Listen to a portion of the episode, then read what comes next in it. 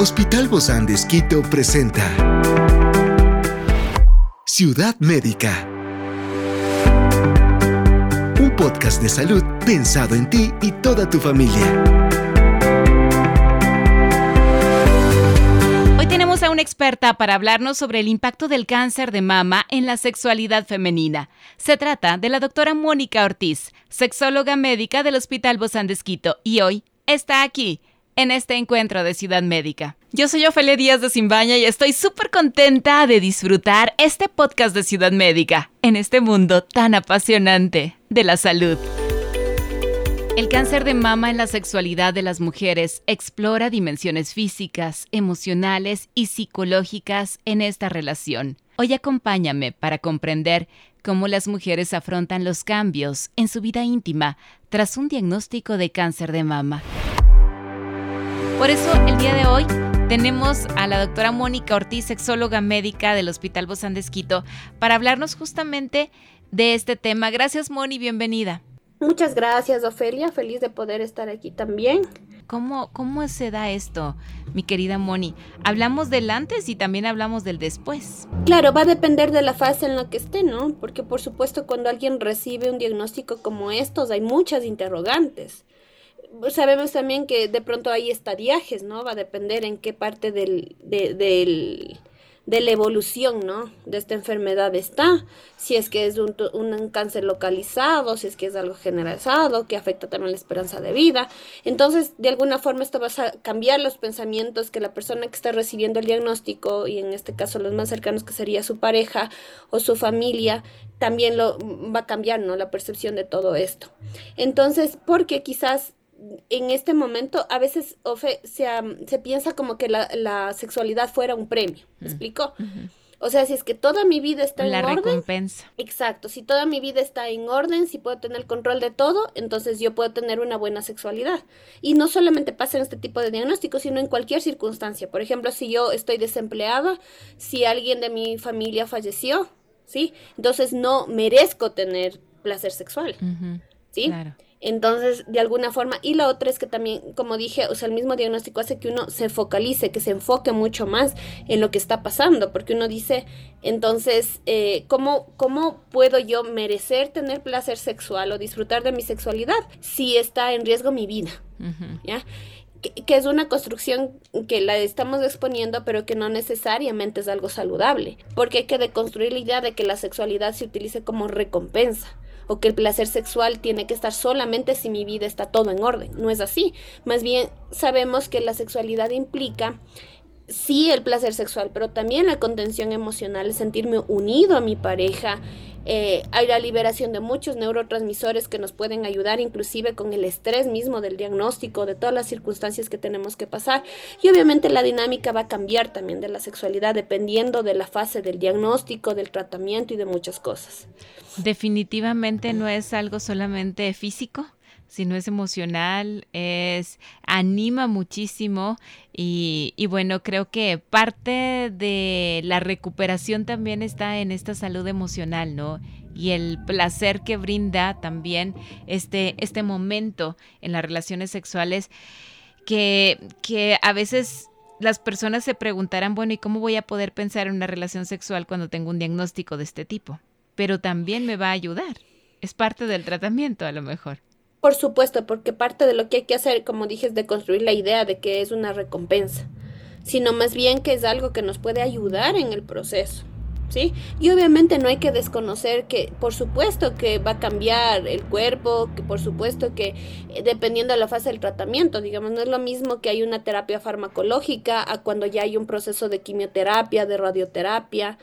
Eh, que de pronto inclusive afecta el tema de la penetración. Por ejemplo, puede producir resequedad vaginal. Entonces las relaciones penetrativas serían mucho más dolorosas. Pero lo que está de base es como que eh, eh, sexualidad lo enfocamos de uno al coito. ¿Ya? Entonces, si yo, por ejemplo, estoy teniendo resequedad vaginal, sé que me va a doler la penetración. Entonces, no, o sea, no, me mires. Porque, y es quitar la idea de que todo tiene que, que ser penetración. Que hay otras formas de vivir la sexualidad, que es vivir nuestra sexualidad o ejercer la, función sexual específicamente, implica también la intimidad emocional, implica el que podamos tener conversaciones de cómo me siento con mi pareja, profundas, ¿no? De sentirme acompañada. También implican los besos, las caricias, los abrazos. Entonces es como cambiar la idea de esto. Inclusive una, una mujer que está pasando que tiene esto podría llegar al orgasmo sin penetración, a través de estos besos, de estas caricias, y o podría no llegar, sino es el simplemente del hecho de acompañarnos. Entonces en la pareja también va a haber un cambio, por supuesto, en esto, ¿no?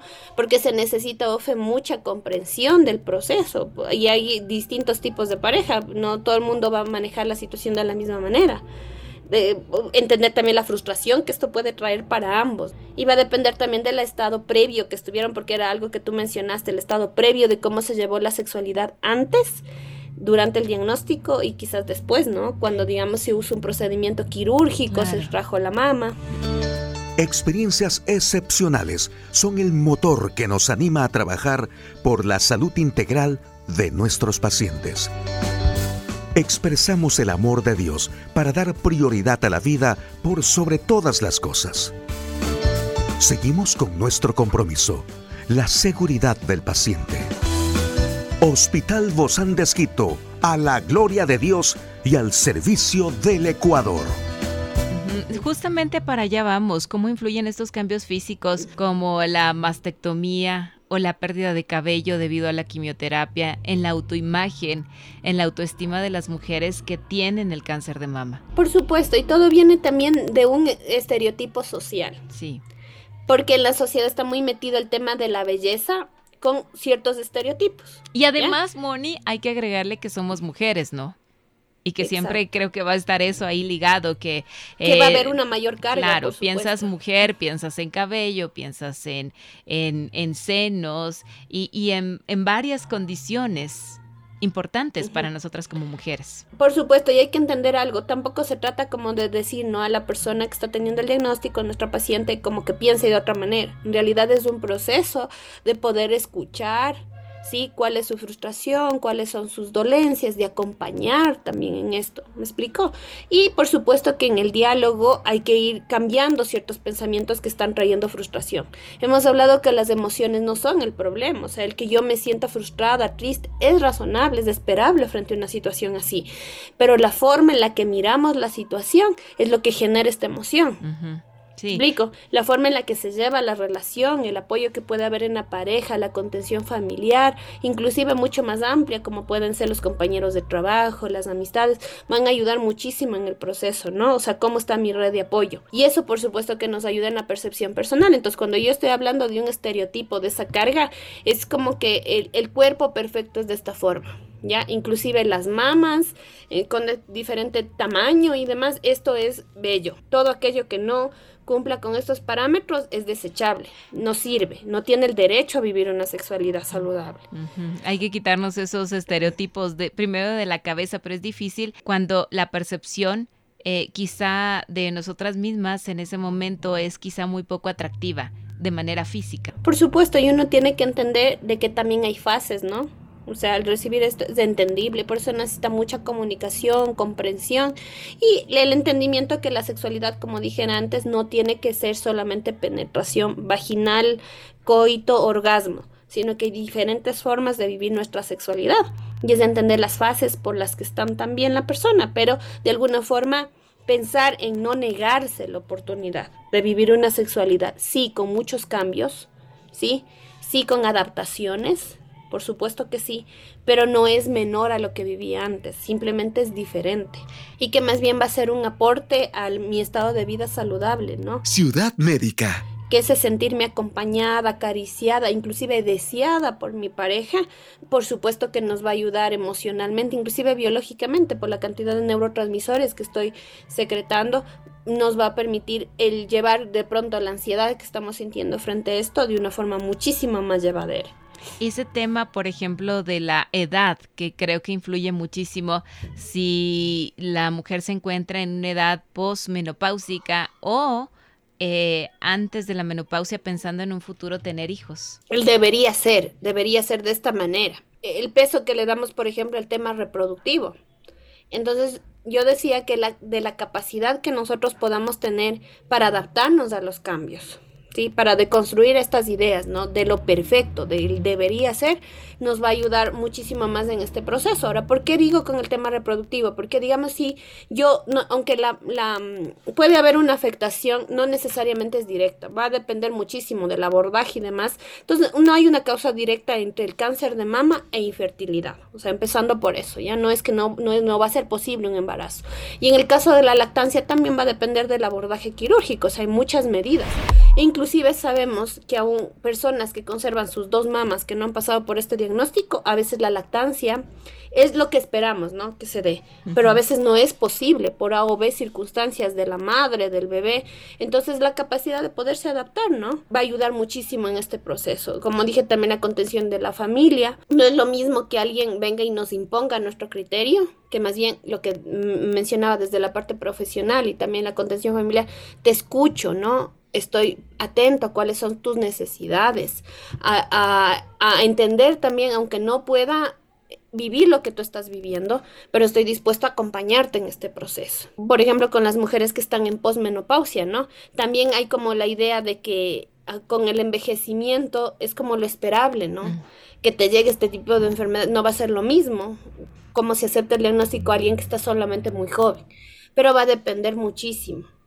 Alguien que está en posmenopausia igual podría tener un estilo de vida saludable, una sexualidad saludable, a pesar de esto con ciertas eh, variaciones y por eso es importante que aparte que se maneje de una forma interdisciplinaria.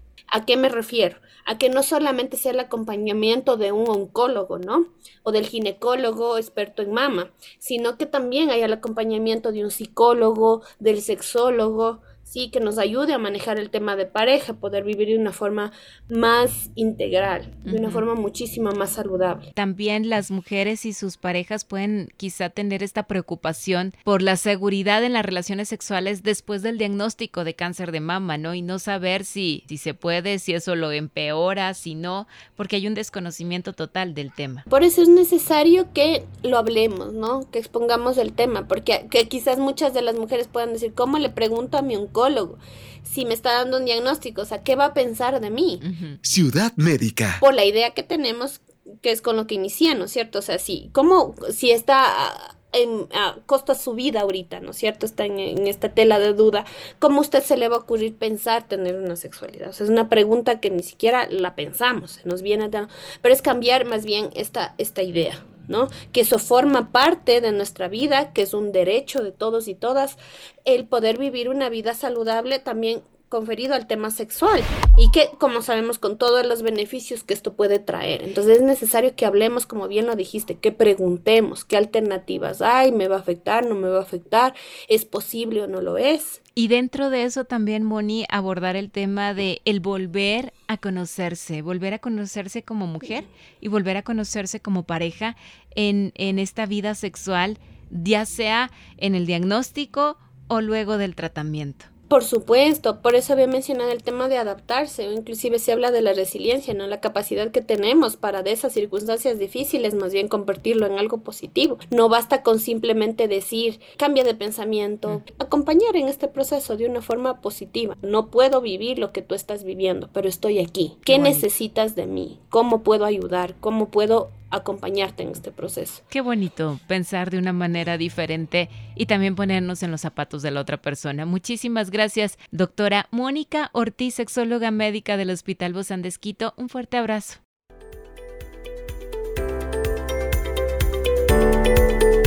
Esta es una producción del Hospital Bozán de con el apoyo de HCJB. Encuentra este podcast de salud en las redes sociales como Spotify, SoundCloud y todas las plataformas digitales. Gracias por acompañarnos en este capítulo de Ciudad Médica, un espacio para tu salud. Hasta la próxima.